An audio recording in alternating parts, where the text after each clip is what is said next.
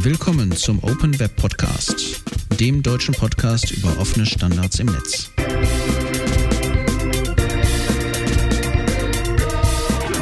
Mit Sebastian Küppers, Matthias Pfefferle und Christian Scholz.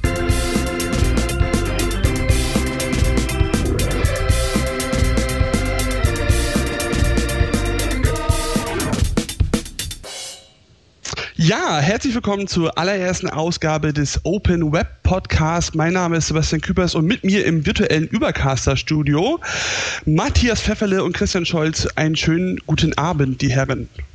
Guten Abend. Guten Abend. Die mussten jetzt erst wieder laut schalten, weil sie sich vor leise geschaltet hatten. Ähm, ein, ein, neuer Podcast, drei neue Leute. Ich würde mal sagen, vielleicht ähm, fangen wir kurz mit einer Vorstellungsrunde an und ähm, sagen kurz ein bisschen was dazu, wer wir sind, was wir machen und ähm, warum wir eigentlich denken, dass wir dazu qualifiziert sind, äh, über offene Standards im Netz zu sprechen und so einen Podcast zu machen. Ähm, ich gebe den Kegel einfach mal rum an Matthias. Also ich bin Matthias Pfefferle. Ich bin Webentwickler oder Webdeveloper aus der Nähe von Mannheim äh, angefangen mit diesen Open Standards hat das Ganze durch Microformats, die ich immer noch sehr schätze.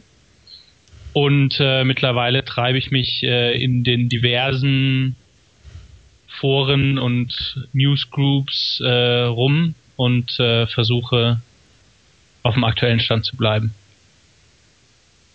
Muss ich weitergeben? Ich kann ja. auch einfach. Äh, ja, mein Name ist Christian Scholz, äh, auch bekannt als Mr. Topf und ich bin auch Webentwickler rund um Python und Plone und Soap mit Z und bin natürlich auch Blogger und Podcaster unter mrtopf.de und Mitbegründer der Firma Comlaunch. Unter anderem treibe ich mich auch in diesen ganzen Foren und so weiter rum. Bin außerdem Mitglied des Steering Komitees der, äh, des Data Portability Projects. Ja, deswegen dachte ich, mache ich doch mal mit bei diesem Podcast. Gut, und zu guter Letzt, mein Name ist Sebastian Küpers. Ich bin, glaube ich, der einzige Nicht-Entwickler hier in der Runde, arbeite als freiberuflicher Berater und Konzepter ähm, und bin eigentlich 2006 auf das ganze Thema auch letzten Endes durch Microformance aufmerksam geworden. Habe über Microformance gebloggt, über OpenID. Äh, dann äh, im September 2006 das erste deutsche Barcamp organisiert und seitdem eigentlich immer äh, interessiert an allem, was äh, zu diesem Thema passiert. Verfolge aufmerksam, was Mark Kenter immer äh, zu diesen Themen von sich gibt, weil er ja doch ein sehr gutes Händchen dafür hat, irgendwie zwei Jahre vorauszusehen, was dann passiert. Ähm, ja, und jetzt sind wir hier drei versammelt und ich denke mal, ähm, dass die Idee zu diesem Podcast ist, ähm, dass wir eigentlich ein Format finden müssen, wo wir ein bisschen erzählen, ähm, wo eigentlich genau das Problem liegt, warum wir denken, dass ähm, es offene Standards im Netz überhaupt geben muss. Ähm, und ich denke halt, dass sich momentan noch in Deutschland zu wenig Leute damit befassen, also nicht nur auf, ich sag mal, normaler Anwenderseite, sondern halt auch noch auf der Seite der Geeks und Nerds. Und ähm, ich glaube, wir haben alle drei so ein bisschen, widersprechen mir, wenn ich äh, das nicht korrekt wiedergebe, so ein bisschen die Motivation, das Bedürfnis, das mehr in die Masse zu tragen und den Leuten zu erzählen, äh, wieso, weshalb, warum und wie könnte man das angehen. Gut, kein, kein Widerspruch. Mein Name. Danke. Ist kein Widerspruch. Ähm, es macht natürlich Sinn, ähm, in der allerersten Sendung mal damit anzufangen, zu erklären, ähm, warum muss man sich überhaupt über offene Standards im Netz Gedanken machen. Was ist das Problem? Auch eventuell mal erklären, warum haben wir eigentlich dieses Problem? Und dann wollen wir später noch darüber sprechen, wer ist mittlerweile dabei, daran zu arbeiten, das zu lösen und was gibt es halt für, für grobe erste Standards, über die wir dann wahrscheinlich in den nächsten Folgen sprechen werden. Ähm, vielleicht kann ja mal Christian erzählen, wie bist du eigentlich darauf aufmerksam geworden, dass es da irgendwie ein Problem gibt, wofür man offene Standards braucht und das lösen muss? Was war so dein Aha-Erlebnis? Ich weiß nicht, ob ich da ein Aha-Erlebnis habe, aber irgendwann nervt es halt, dass man sich an jedem Social Network wieder neu anloggen muss und wieder neu seine Daten eingeben muss und dergleichen mehr. Ich nehme an, dass das viele Leute kennen werden, die jetzt nicht nur bei Facebook sind, sagen wir mal.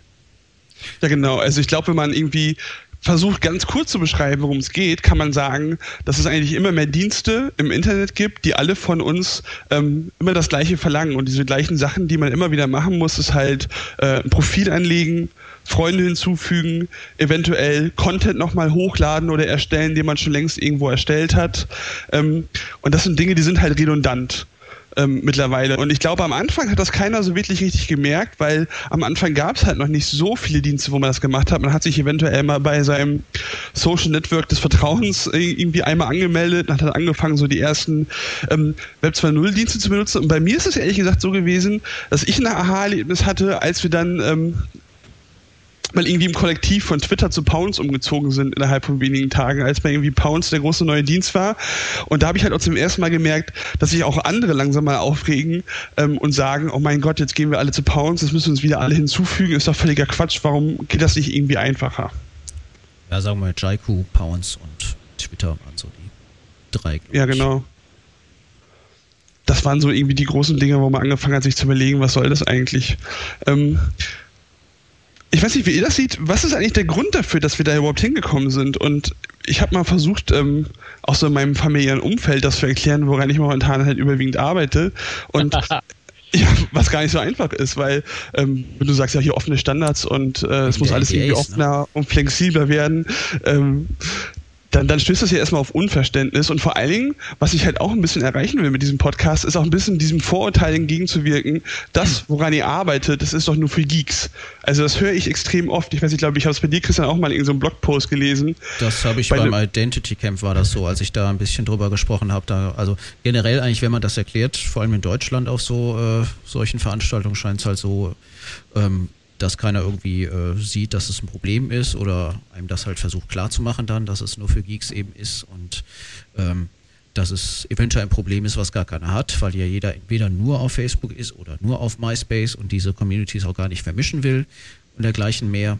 Aber ich meine, hätte man vorher gefragt, äh, wer braucht das Web, dann hätte man wahrscheinlich dasselbe gesagt. Also glaube, äh, halt also irgendwer versucht es halt und dann entweder nimmt der Markt es an oder nimmt es nicht an. Aber ich meine, wir sehen ja in den USA, dass es ähm, schon viele große Firmen wie Yahoo, Google und so weiter sich doch darum bemühen, irgendwie da mitzumischen. Also scheint es ja, ja, ein gewisser Bedarf da zu sein, sonst würden die das ja nicht machen. Die sind ja auch nicht nur Wohltäter oder nur geek-driven. Und ich meine, es gibt auch, also ich persönlich habe noch zwei andere äh, Motivation. Also alleine als Entwickler muss ja eigentlich schon die Motivation oder nicht die Motivation, muss ja eigentlich schon das Verlangen nach offenen Standards da sein, weil ähm, man als Entwickler ja einfach faul ist und äh, möglichst nur eine API anbinden will, um zigtausend Communities anzusprechen.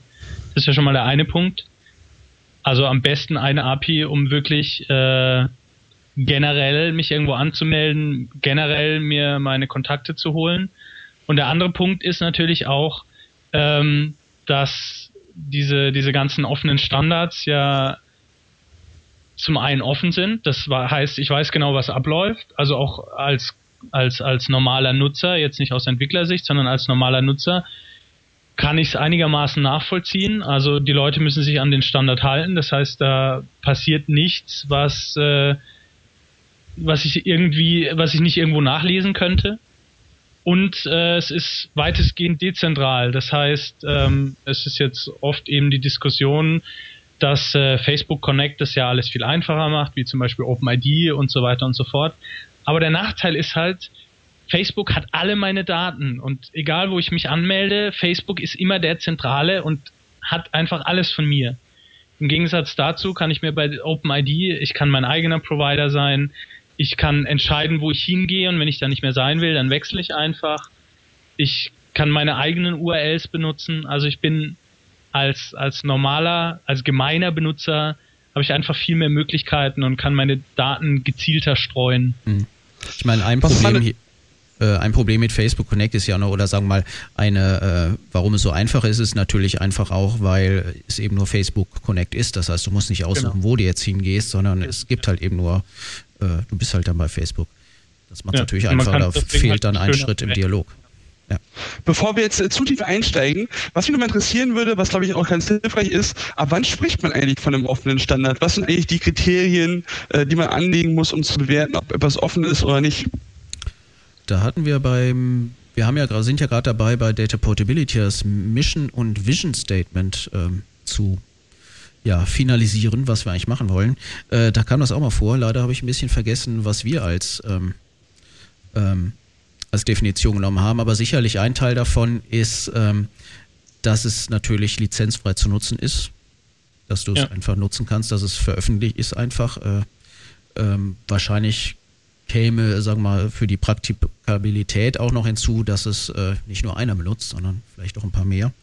Aber ich versuche das gerade mal hier noch zu suchen, ob das noch irgendwo in der History ist, weil es, glaube ich, im letzten äh, Stand nicht mehr drin ist. also zusätzlich kommt dann, halt, kommt dann halt eben auch noch hinzu, dass du, wie ich schon erwähnt habe, dass du eben an alles drankommst. Also du kommst an alle Informationen, wie Facebook Connect funktioniert. Das kann ich ja nur versuchen nachzuvollziehen. Aber ich kann es nicht selber implementieren, weil ich nicht genau weiß, was passiert. Und äh, offener Standard ist für mich, äh, dass ich eben irgendwo im Netz nachlesen kann, wie sowas zu funktionieren hat. Und wenn ich das so nachbaue, muss es funktionieren. Gut, also um es nochmal zusammenzufassen, also einmal besteht die Offenheit darin, dass es Transparenz ist, sprich jeder kann sich genau darüber ein Bild verschaffen, was da eigentlich passiert.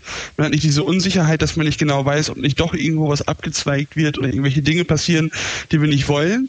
Dann offen insofern, als dass es frei verfügbar ist, sprich ich muss niemanden fragen, ob ich jetzt diese Art und Weise, das zu implementieren, ob ich das darf oder nicht. Ja.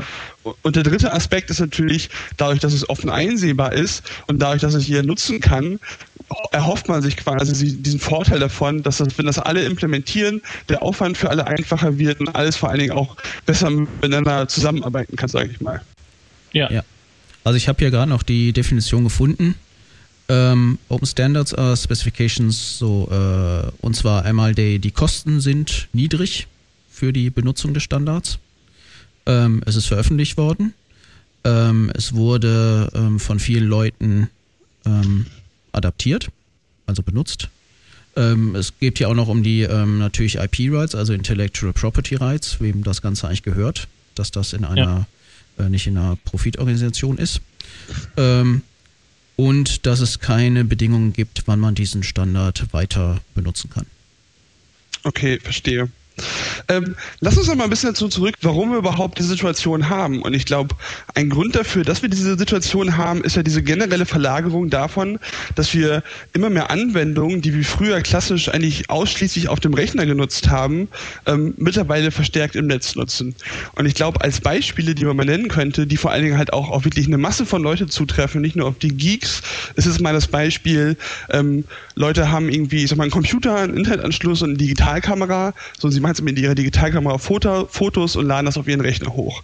Ähm, sie schreiben eventuell, nachdem sie irgendwo auf Reisen gewesen sind, einen Reisebericht. Sie verwalten auf ihrem Computer ähm, ein Adressbuch und sie benutzen irgendwie im Webbrowser, äh, um rumzusurfen und machen Bookmarks. Und das haben sie halt ich sag mal, früher, jetzt irgendwie Rückblick auf, was weiß ich, äh, vor acht Jahren, ähm, primär alles auf ihrem Computer gemacht. Und das heißt, wenn sie diese Informationen mit irgendwelchen anderen Leuten teilen wollten, ich glaube, dann ist das in der Regel immer über E-Mail passiert. Ne? Also ja. hier, ich habe einen coolen Link, schicke ich dir per E-Mail.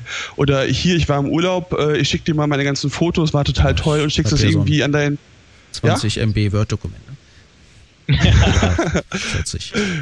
Ja, ja, oder wenn wir noch weiter zurückgehen wollen, irgendwie hast du eventuell eine CD gebrannt oder so und die äh, mit zum nächsten Familientreffen genommen.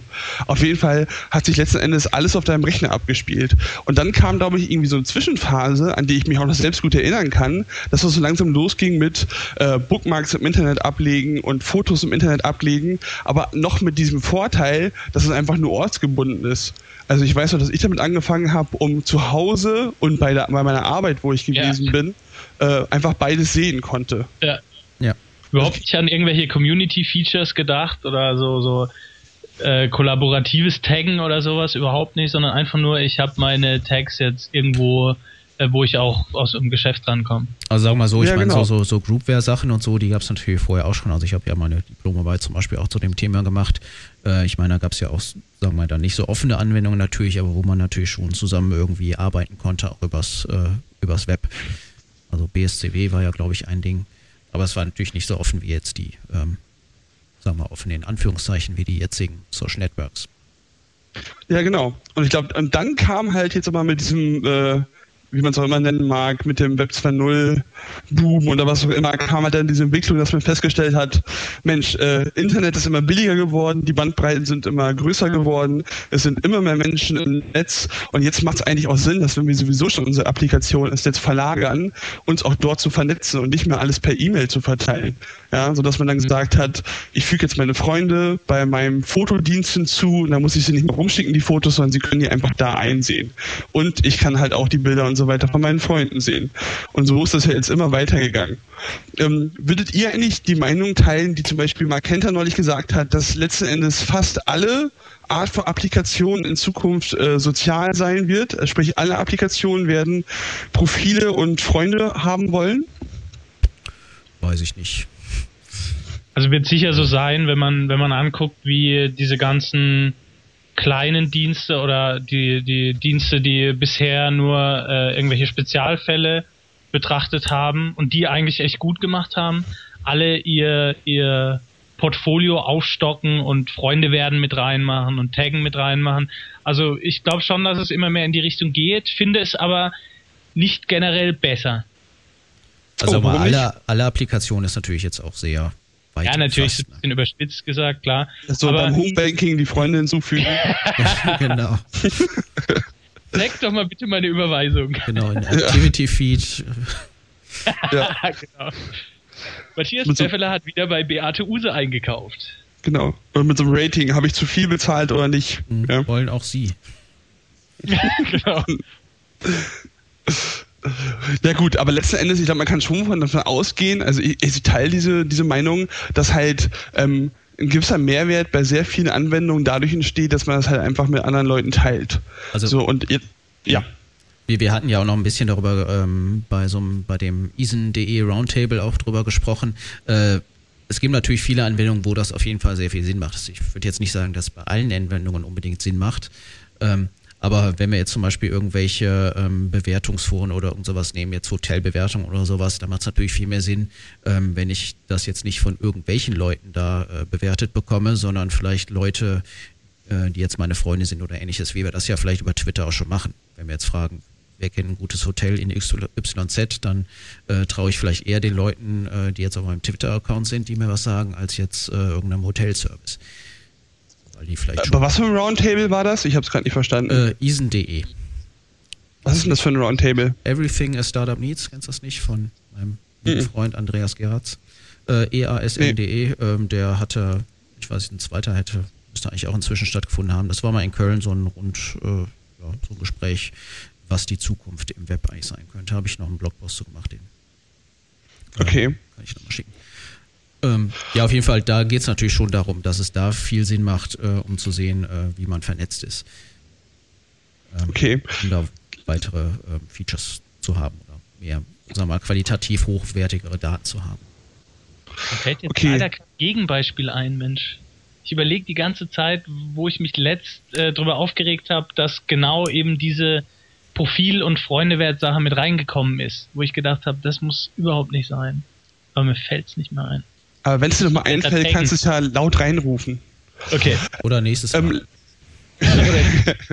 genau. Dann lass uns doch mal diese einzelnen, ich glaube, man kann das ja in so mehrere Schichten zerteilen, diese einzelnen Problemfelder mal ein bisschen genauer betrachten. Das erste, worauf man ja stößt, ist das Thema Authentifizierung. Ne? Ich sag mal, wenn man jetzt wieder zurückgeht zu dem Punkt, früher hatte ich alle meine Programme auf meinem Computer, dann habe ich mich gegen, also im Idealfall, das war ja früher eigentlich auch nicht die Regel, gegenüber meinem Computer äh, einmal authentifiziert, beim Hochfahren habe ich mich eingeloggt und dann hatte ich Zugriff auf alle meine Anwendungen. Jetzt ist es aber so, dass dadurch, dass die alle ins Web verlagert sind, ich mich gegenüber jeder einzelnen Anwendung authentifizieren muss. Und ich weiß nicht, vielleicht kann einer von euch erklären, was da jetzt so äh, auf Top-Level-Ebene der Lösungsansatz ist, was man jetzt versucht im Web zu machen, um dieses Problem erstmal anzugehen. Oder warum ist das überhaupt ein Problem, dass man sich überall anmelden muss? Also ich weiß nicht, ob ihr den, den Vortrag von Chris Messina auf dieser FOVA gehört habt. Mm, Passwords nee. are not confetti, so please stop throwing, throwing them around. also es ist ein recht schöner äh, Artikel über äh, OAuth, was eben in, in diese offene Authentifizierung mit reingehört. Ähm, und geht halt darum, dass äh, man eben nicht mehr überall seine Passwörter angeben sollte, weil die wenigsten Benutzer geben bei verschiedenen Diensten verschiedene Passwörter an. Ähm, und das könnte so schnell zum Problem werden. Oder nehmen wir ein anderes Beispiel. Also das Beispiel, was er gebracht hat, fand ich recht schön. Wenn man also de, diese, diese Standard-Einladen-Funktion in jeder Community war ja damals oder ist heute noch ziemlich oft, gib hier dein Google-Username und dein Google-Passwort an und wir holen deine ganzen Freunde und verschicken denen Mails oder gucken, ob die schon da sind. Das ist ja erstmal kein Problem, dann können sie vielleicht noch meine E-Mails lesen, in Ordnung. Aber wenn jetzt so Sachen wie Google Health oder wie heißt es? Also wo dann praktisch auch äh, äh, Krankheitsdaten oder sowas in der Art gespeichert werden, man daran eben auch noch kommt über mein Google-Benutzername und Passwort, wird das eben schon heikel. Und mhm. äh, da gibt's eben dann die Möglichkeiten, oder da bietet halt eben OAuth die Möglichkeit zu sagen, okay, ich gewähre der Community XY Zugriff auf meinen Google-Account, aber nur Mail und das vielleicht einmal, vielleicht x-mal und kann das nachträglich auch wieder ausschalten. Und zwar so, dass ich mein Passwort nicht angeben muss. Also ich sag einfach nur per Knopfdruck okay und alles andere machen die Server unter sich aus. Das heißt, ich habe den einen Vorteil, ich muss meine Passwörter nicht mehr überall wie Konfetti rumstreuen. Und das zweite ist, ich als Benutzer kann so doof sein, wie ich will und kriege das trotzdem noch hin, weil ich nur noch einen Knopf drücken muss. Also es ist von der Usability her sehr einfach und ja, vom, vom von der Sicherheit ist es auch sehr hoch, weil, wie gesagt, keine Passwörter übers Netz gehen. Gut, aber ähm, es löst natürlich das Hauptproblem nicht, wenn man zum Beispiel überall immer dasselbe Passwort benutzt, weil man sich ja nicht irgendwie 30.000 Passwörter merken kann. Ähm, dann hast du natürlich eh wieder ein Problem, weil wenn Service A und B eh die gleichen Passwörter von dir haben, dann kann auch ein Benutzer, nee, nicht ein Benutzer, aber ja, natürlich. Mitarbeiter also, von Service. Kannst natürlich dann erraten, klar. Genau, aber ich meine, das, das löst ja oder versucht ja zu lösen OpenID und andere Lösungen. Genau. Dass man nur noch ein Passwort hat und sozusagen man die Identifizierung des äh, Users nicht mehr auf der eigentlichen Website macht, also bei dem oh, sozialen Netzwerk oder so, sondern das einfach delegiert an einen zentralen Service, der sagt, ja, dieser User hat sich hier eingeloggt und der Service kann dann fragen, äh, ob dem so ist. Genau. Genau, ihr seid gerade mit O aus schon einen Schritt weiter gesprungen. Ne? Oh. Eigentlich, eigentlich geht es ja erstmal darum, dass ich mich gegenüber diesem Dienst irgendwie authentifizieren ja, muss. Ne? Ja. Und da geht es ja darum, dass man jetzt sagt, äh, man braucht so eine Single Sign-On-Lösung für das Internet, so dass es wieder so wie früher ist. Ich muss mich einmal anmelden und kann dann alle Applikationen von mir, ob sie jetzt auch im Web sind oder nicht, ne? also ob sie jetzt, wenn sie jetzt im Web sind, dass ich sie nutzen kann. Und äh, da hat ja dann Christian gerade im Prinzip erklärt, und das funktioniert halt so, dass man sich nur gegenüber einer zentralen Stelle authentifiziert und dann, wenn man sich woanders versucht einzumelden, verweist man im Prinzip auf diese Stelle und diese Stelle bestätigt, ja, er ist der, ähm, der vorzugaukeln äh, versucht. Gut, wobei es natürlich noch andere Lösungsansätze gibt. Ich meine, Microsoft natürlich wieder Live-ID und mhm. äh, dann gibt es natürlich Information Cards, was ich persönlich noch recht interessant finde, wozu wir vielleicht auch mal irgendeine Sendung machen könnten zu diesen ganzen verschiedenen äh, Methoden. Wobei natürlich OpenID ähm, eigentlich der meistverbreitete Standard in diesem Bereich ist. Ist halt auch der problemloseste. Also da, wie gesagt, eigentlich keine, keine Voraussetzungen sind. Wobei eben bei Live-ID ähm, man entweder irgendeinen speziellen Microsoft-Account braucht oder wieder nur irgendwelche speziellen Hoster hat oder bei dem bei den Infocards brauchst du glaube ich ein Plugin für den für den Internet Explorer ja, das Problem mit den, natürlich mit Information Cards ist, dass äh, was auf deinem eigenen Rechner installiert haben musst. Genau. Ähm, wobei natürlich OpenID auch ein paar Probleme hat. Ähm, ich habe auch letztens noch mit einem, ähm, mit einem Reuters-Reporter gesprochen, äh, mehr im Bereich virtueller Welten allerdings. Ähm, und er meinte halt, äh, dass Live-ID ja die Zukunft sei und OpenID sollten wir vergessen, weil mhm. es ja von Microsoft kommt. Und die können so. das ja ganz einfach auf ganz vielen Millionen Rechnern einfach deployen und äh, dann haben das ja alle. Das Problem ist natürlich ja. äh, da, dass äh, Microsoft kein Serviceanbieter ist oder sagen wir mal kein sehr guter im Internet. ähm, und das ist natürlich ein Service. Und ich meine, wenn du keinen hast, der Live-IDs ähm, ja. äh, akzeptiert, dann kann das schön installiert sein, aber es nutzt nichts. Ja gut, das müssen wir, glaube ich, noch ein andermal im Detail beleuchten, bevor wir jetzt Ja, die ja. Leute mit tausend Ja. Begriffen erschlagen. Lass mal zum nächsten Problempunkt kommen. Jetzt haben wir einmal den Punkt, okay, Single Sign-On fürs Internet, Authentifizieren wird irgendwie komfortabler, ob es wirklich sicherer wird, müssen wir vielleicht ein andermal besprechen. Der nächste Punkt ist jetzt, man muss sich ja überall immer wieder registrieren. Ne? Das ist ja auch mal so ein Punkt. Jetzt kriegst du immer wieder das große Formular, äh, wo du alle möglichen Daten angeben musst. Und ähm, das ist ja eigentlich das nächste Feld, wo es jetzt darum geht, auch das, ich sag mal, erstmal nur hinsichtlich Komfort zu vereinfachen. Nämlich, Ja. indem man sagt, wenn wir jetzt schon diese zentrale Stelle haben, über die die Authentifizierung geklärt wird, könnte diese zentrale Stelle ja auch diesen Diensten die immer gleichen Fragen beantworten. Ja. Ne?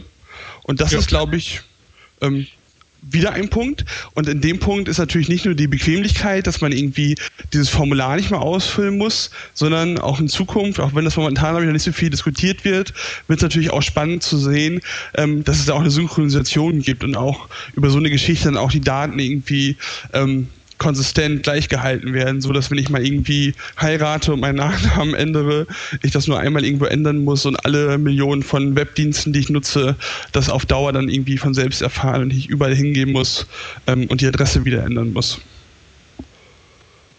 Genau, also praktisch das äh, Gravatar-Profil. ja, wenn man so möchte. Erzähl mal für Leute, die jetzt nicht wissen, was Gravatar ist, was Gravatar ist. Achso, dieses äh, Globally Recognized Avatar, also praktisch äh, ich erstelle an zentraler Stelle mein Avatar und äh, verweise, also die, die Zuordnung ähm, passiert dann über meine E-Mail-Adresse und wenn ich in meinem Blog oder in irgendeinem Blog, der das dieses System unterstützt, eben diese E-Mail-Adresse angebe, kann automatisch mein Avatar dazu angezeigt werden. Und wenn ich es eben an der zentralen Stelle ändere, ist egal, wo ich danach einen Blogpost mache, äh, mein Avatar geändert. Ja, genau. So wäre es eben auch schick, dass wenn ich irgendwo eben meinen Nachnamen ändere, dass der überall passiert. Ja. Genau. So, und das dritte Problemfeld ist ja, was momentan immer nach dem Registrieren kommt, ähm, füge deine Freunde hinzu oder lade deine Freunde ein. Ist ja auch immer wieder beliebt. Ähm, und das ist ja jetzt das nächste Punkt, wo wir jetzt auch dann demnächst halt über verschiedene Möglichkeiten diskutieren werden, wie man es lösen kann, dass man halt auch an der Stelle nicht wieder immer manuell suchen muss, wer ist denn hier schon, den ich kenne, sondern dass man halt von anderen Diensten, wo man eventuell schon ganz viele Kontakte ganz ordentlich gepflegt hat, diese Kontaktliste einfach mitnehmen kann, diesem Dienst mitteilen kann, hier, das sind Leute, die ich schon generell kenne und er kann das dann abgleichen. Mhm. Ne? Das- ist so der dritte Bereich. Und auch da ich natürlich. sogar noch einen mehr gehen. Ja, sag. Ähm, also diese, diese, ja, es ist schwierig zu klassifizieren. Also ähm, diese, also die, Not- also die, die, das Nutzen der Microformats mehr oder weniger, was ja eigentlich in keinen Part wirklich reingehört, sondern eher in Richtung Suchmaschine oder Local-Based Services oder sowas, dass ich halt generell Daten, die ich irgendwo angegeben habe, weiter benutzen kann. Also jetzt unabhängig, also nicht nur Freunde, nicht nur ähm, mein Single Sign-On und so Geschichten, sondern dass es eben generell Daten gibt, die ich irgendwo gepflegt habe und die ich gerne weiter nutzen würde. Ja. Gut. Ja, Wie sagt man, wie hat Harald Schmidt immer gesagt, schön, dass wir mal darüber gesprochen haben. genau. Ich halte ab jetzt meinen Mund. Nein. Und, und ich, um es- um es jetzt mal abzuschließen, irgendwie, Christian hat mir hier schon per Chat signalisiert, dass wir irgendwie die Sendung überziehen. Und ähm, ich glaube, der vierte Abschnitt äh, oder das vierte Problemfeld, über das wir auch noch dann irgendwie sprechen müssen, wie man das jetzt löst, ähm, ist dieser ganze Bereich ähm, Content auch wieder verwerten. Ne, weil es gibt zum Beispiel ähm, mehrere Dienste, die zum Beispiel mit Fotos von mir arbeiten wollen. Und das ist ja völliger Schwachsinn, jedes Mal immer diese Fotos wieder hochladen zu müssen. Es reicht ja, wenn ich die Fotos einmal irgendwo hochgeladen habe und dann diesem Dienst erlaube, diese Fotos halt zu nutzen. Ne? Gleiches mit äh, jeglichem anderen Content, den man so erstellen und eventuell an anderer Stelle wiederverwerten kann. Ja, noch ein recht großer Punkt, der diskutiert wird, ist dann halt auch dieser Activity Stream, dass ich an einer zentralen Stelle eben sich alles sammelt, was ich irgendwo im Netz mache. Das wäre zum Beispiel auch noch ein Punkt. Stimmt, dann auch noch so Echtzeitkommunikation über verschiedene Plattformen hinweg. Genau. Ne? Ja. Stimmt. Das sind auch noch so Themen, die gerne momentan noch unterschlagen werden. Ähm, Christian, erzähl doch nochmal, weil du da ja auch bei uns am meisten drin steckst, ähm, was haben sich denn jetzt für, ich sag mal, für Organisationen gebildet, die sich jetzt irgendwie versuchen, gemeinsam daran zu machen, das Problem äh, im Konsens zu lösen? Ja, ob da immer so äh, Konsens herrscht zwischen den Gruppen, das weiß ich nicht. Da hatten wir schon mal ein paar Diskussionen hier und da. Aber generell äh, gibt es ja eigentlich recht viele Gruppen, die, die sich da beschäftigen. Ähm, wo ich natürlich dabei bin, ist die Data Portability Gruppe oder Data Portability Project, das ist ja eigentlich. Die startete so November letzten Jahres ungefähr. Ähm, war dann so ein bisschen gehypt, sagen wir mal, ist inzwischen ein bisschen ruhiger geworden. Inzwischen haben wir auch so ein bisschen Reset-Knopf gedrückt, um nochmal von vorn anzufangen mit einem richtigen Governance-Modell und so weiter, weil es nie klar war, wer jetzt eigentlich entscheidet, wie das halt so ist, wenn das so äh, einfach entsteht. Ne? Ähm, und gut, wir versuchen halt zu, ähm, also die Idee dieser Data Portability, dass man eben Daten von A nach B ähm, schieben kann, dass also ich meine Daten wirklich kontrollieren kann und ich sagen kann, wo gehen meine Daten hin und nicht etwa äh, der Service, wo ich gerade bin. Ähm, also diese Idee versuchen wir eben hochzuhalten und ähm, da auch ein bisschen dran zu forschen, wer da was macht und was das Problem eigentlich ist. Natürlich auch, wie man es lösen kann, wobei wir keine Standards entwickeln wollen, weil es gibt ja schon an sich genug und die Idee ist eher, diese alle zusammenzupacken. Ähm, äh, gleich, gleich eine Frage, gleich eine Frage. Ja. Ähm, das ist auch eine offene Gruppe, oder? Da kann jeder ja, ja. mitmachen, wenn er möchte. Genau, also wir versuchen das Haupt äh, hochtransparent auch zu halten. Also wir haben, ähm, also wenn man auf dataportability.org geht, dort ähm, findet man im Moment noch nicht das aktuell aktualisierte Wiki, da sind wir auch gerade dran, aber generell äh, gibt es eine Google Group ähm, oder verschiedene Google Groups. Äh, die Public-Gruppe ist die ähm, wahrscheinlich den ehesten interessanteste. Ähm, aber es gibt auch die Steering-Gruppe, wo eben das Steering, die Steering Group tagt sozusagen. Wir haben auch äh, einmal die Woche ein, äh, eine Telefonkonferenz von der Steering Gruppe, wo auch jeder an sich äh, rein telefonieren kann. Ähm, nur halt nicht abstimmen. Das können halt eben nur die gewählten Mitglieder da. Ähm, aber generell ist alles öffentlich. Äh, das wird auch als Podcast veröffentlicht, diese, ähm, diese Konferenzen. Und äh, Meeting Notes gibt es auch im Wiki. Das heißt, ähm, da sollte man sich umschauen können. Und kann man so groß sagen, was man da so machen kann? Also wahrscheinlich gibt es da irgendwie, je nachdem, ob man Webentwickler ist oder irgendwie viel rumbloggt oder so, gibt es da verschiedene Sachen, die man tun kann, oder? Genau, also im Moment äh, gibt es einen Call for Bloggers, aber da haben sich, glaube ich, schon ein paar gemeldet, weil wir jetzt eben auch ein offizielles Blog aufsetzen. Ähm, es gibt auch noch die Stelle eines äh, Community Managers, allerdings unbezahlt. Ähm, äh, da gibt es auch die Ankündigung in der, äh, in der Public Group, da kann man sich einfach umtun. Ähm, weiß jetzt nicht, wie praktisch es ist, wenn man es jetzt zum Beispiel aus Deutschland her macht. Ich glaube, das mag eventuell ein bisschen problematisch sein, aber generell äh, wird natürlich der genommen, der am besten passt. Ähm, ja, und äh, weitere Sachen, die man machen kann, äh, werden natürlich immer wieder aufkommen.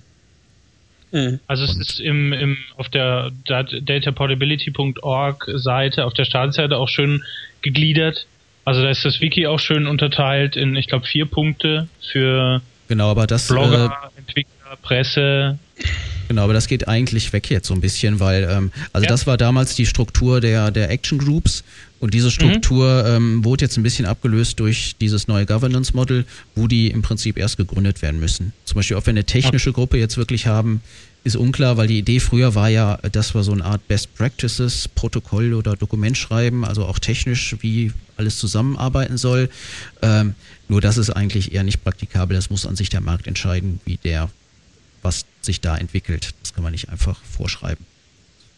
Naja, aber irgendeinen, irgendeinen Sinn muss, also irgendeine, irgendein Ziel muss die Organisation ja schon verfolgen und ähm, das Ziel ich mein, ist äh, die Verbreitung dieses Gedankens und ähm, auch, sagen wir mal, so eine Policy-Diskussion. Also ähm, wenn ich jetzt meine Daten rausgebe, was für Rechte hat denn eigentlich, habe ich daran, welche Rechte hat der Dienst daran, den ich sie gebe und okay. dergleichen. So eine Art, also eine Idee ist so eine Art ja, Creative Commons für eben seine eigenen Daten was natürlich alles sehr schwierig, ein bisschen legal auch zu fassen ist, aber ja. das sind so Ideen, äh, die wir da auch diskutieren wollen. Also es geht dann eher weg von dem technischen und von den Use Cases, eher Ju in Richtung Use Case ja. sind natürlich auch interessant. Das ist jetzt nicht so, ähm, aber wie gesagt, es soll jetzt kein kein kompletter Standard erzeugt werden, wo wir sagen, so, das nee, ist jetzt der Data Portability Standard, den verfolgt ihr jetzt und dann kriegt ihr ein Siegel und äh, dann sind alle glücklich, ähm, weil ich meine, das äh, haben wir ja auch in der Vergangenheit gesehen, dass es nicht ganz so gut ankommt. Wohl auch verständlich, ne? Ähm, mhm. Da ja eben das nicht die einzige Gruppe ist. Wo ich vielleicht nochmal zu einer zweiten Gruppe kommen sollte. Ja. Da, da können wir uns ja nochmal demnächst auch drüber unterhalten. Ja, ich äh, denke, dass wir so paar Gruppen nochmal ein bisschen äh, detaillierter beleuchten sollten. Das auf alle Fälle. Genau, genau. Dann gibt es ja relativ neu zumindest die Open Web Foundation. Ähm, beziehungsweise man sollte vielleicht sagen, dass es zu vielen ähm, Standards, die es gibt, ja auch eine Foundation meist gibt. Also OpenID hat eine Foundation, ich glaube Information Card hat, glaube ich, jetzt auch eine gegründet, meine ich. Open Social ähm, gibt es eine. Und äh, der Hauptsinn dieser Foundation ist ja im Prinzip, dass irgendwer das Urheberrecht für diesen Stand, äh, Standard haben muss. Und da es nicht an Einzelpersonen möglichst hängen soll, werden eben diese Foundations gegründet. Ähm, und da ist bei Open Web Foundation die Idee, dass man nicht mehr für jedes eine gründen muss, sondern dass man im Prinzip eine Foundation für alles hat. Nicht für alles, aber für alles, was mitmachen will. Weil das ja auch wieder ja, ein bisschen Overhead ja. natürlich. Und, natürlich und dass man halt auch ähm, Foundations äh, praktisch unter die Arme greift, also falls doch mal jemand einen offenen Standard rausbringen will, dass man denen bei rechtlichen Sachen auch ein bisschen unter die Arme greift, auch mal zu gucken, ob alle Sachen, die verwendet wurden, ähm, richtig dokumentiert sind, die alle die richtigen Rechte besitzen und so weiter. Mhm. Dass man eben rechtliche Fragen ähm, geklärt bekommt. Ja, genau. Ich meine, das ist, denke ich mal, auch das Hauptproblem für viele Entwickler natürlich. Die sind da nicht so genau. drin ähm, und die schreiben lieber einen Standard. Und ich meine, das ist natürlich dann auch nervig, wenn man sich dann auch um solche Sachen kümmern muss. Von daher ist es sicher hilfreich, dass es sowas gibt. Äh, ja, dann ähm, Identity Commons ist äh, natürlich auch noch so ein Zusammenschluss von allerlei Leuten, die sich halt eben um so Dinge wie OpenID, aber nicht nur OpenID, sondern generell um Identitätsmanagement da kümmern, ähm, weil OpenID ist ja an sich nur so, sozusagen der äh, ja, am weit verbreitendste Begriff aus diesem Bereich. Aber es geht natürlich ja noch viel weiter. Ähm, was haben wir noch so? Äh, Autonomous wäre noch eine, weiß ich, ob es so unbedingt eine Gruppe ist oder eine offene Gruppe. Ähm, auf jeden Fall, die ist aus der Free Software Foundation so ein bisschen hervorgegangen. Äh, da weiß ich jetzt auch gar nicht so viel drüber, aber die, ähm, da gab es eine Keynote auf der Plon-Konferenz ähm, letzten Monat, nee, diesen Monat.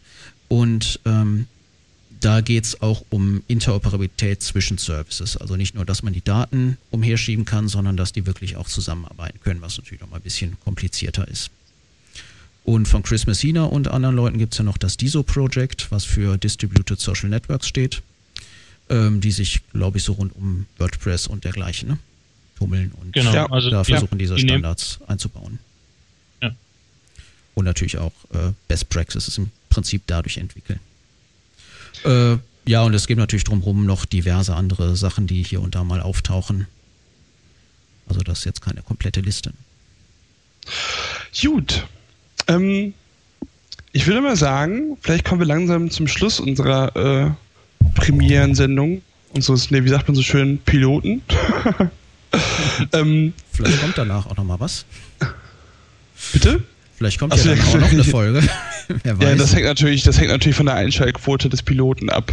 Ja. Ähm, genau, das war das Stichwort. Weitere Folgen. Ähm, letzten Endes, wir haben jetzt versucht, ein bisschen über diese verschiedenen Problemfelder zu sprechen und wir wissen jetzt, es gibt da mehrere Organisationen, die beschäftigen sich damit und da gibt es jetzt halt natürlich viele verschiedene Standards und auch teilweise unterschiedliche Ansätze. Und es gibt natürlich auch Dinge, die eventuell gar nicht so viel damit zu tun haben, wie zum Beispiel, ich sage mal, Facebook Connect, aber die trotzdem vielleicht mal in dem Zusammenhang betrachtet werden müssten. Und das wollen wir halt alles in den nächsten Folgen tun. Also wer mehr darüber wissen will, wie OpenID funktioniert, wie OAuth funktioniert, was eigentlich Open Social alles kann, was es nicht kann, äh, was eigentlich hinter der tollen Abkürzung XRDS steht und so weiter und so fort, das wollen wir in den nächsten Folgen besprechen, gell? Das weißt du? Ja.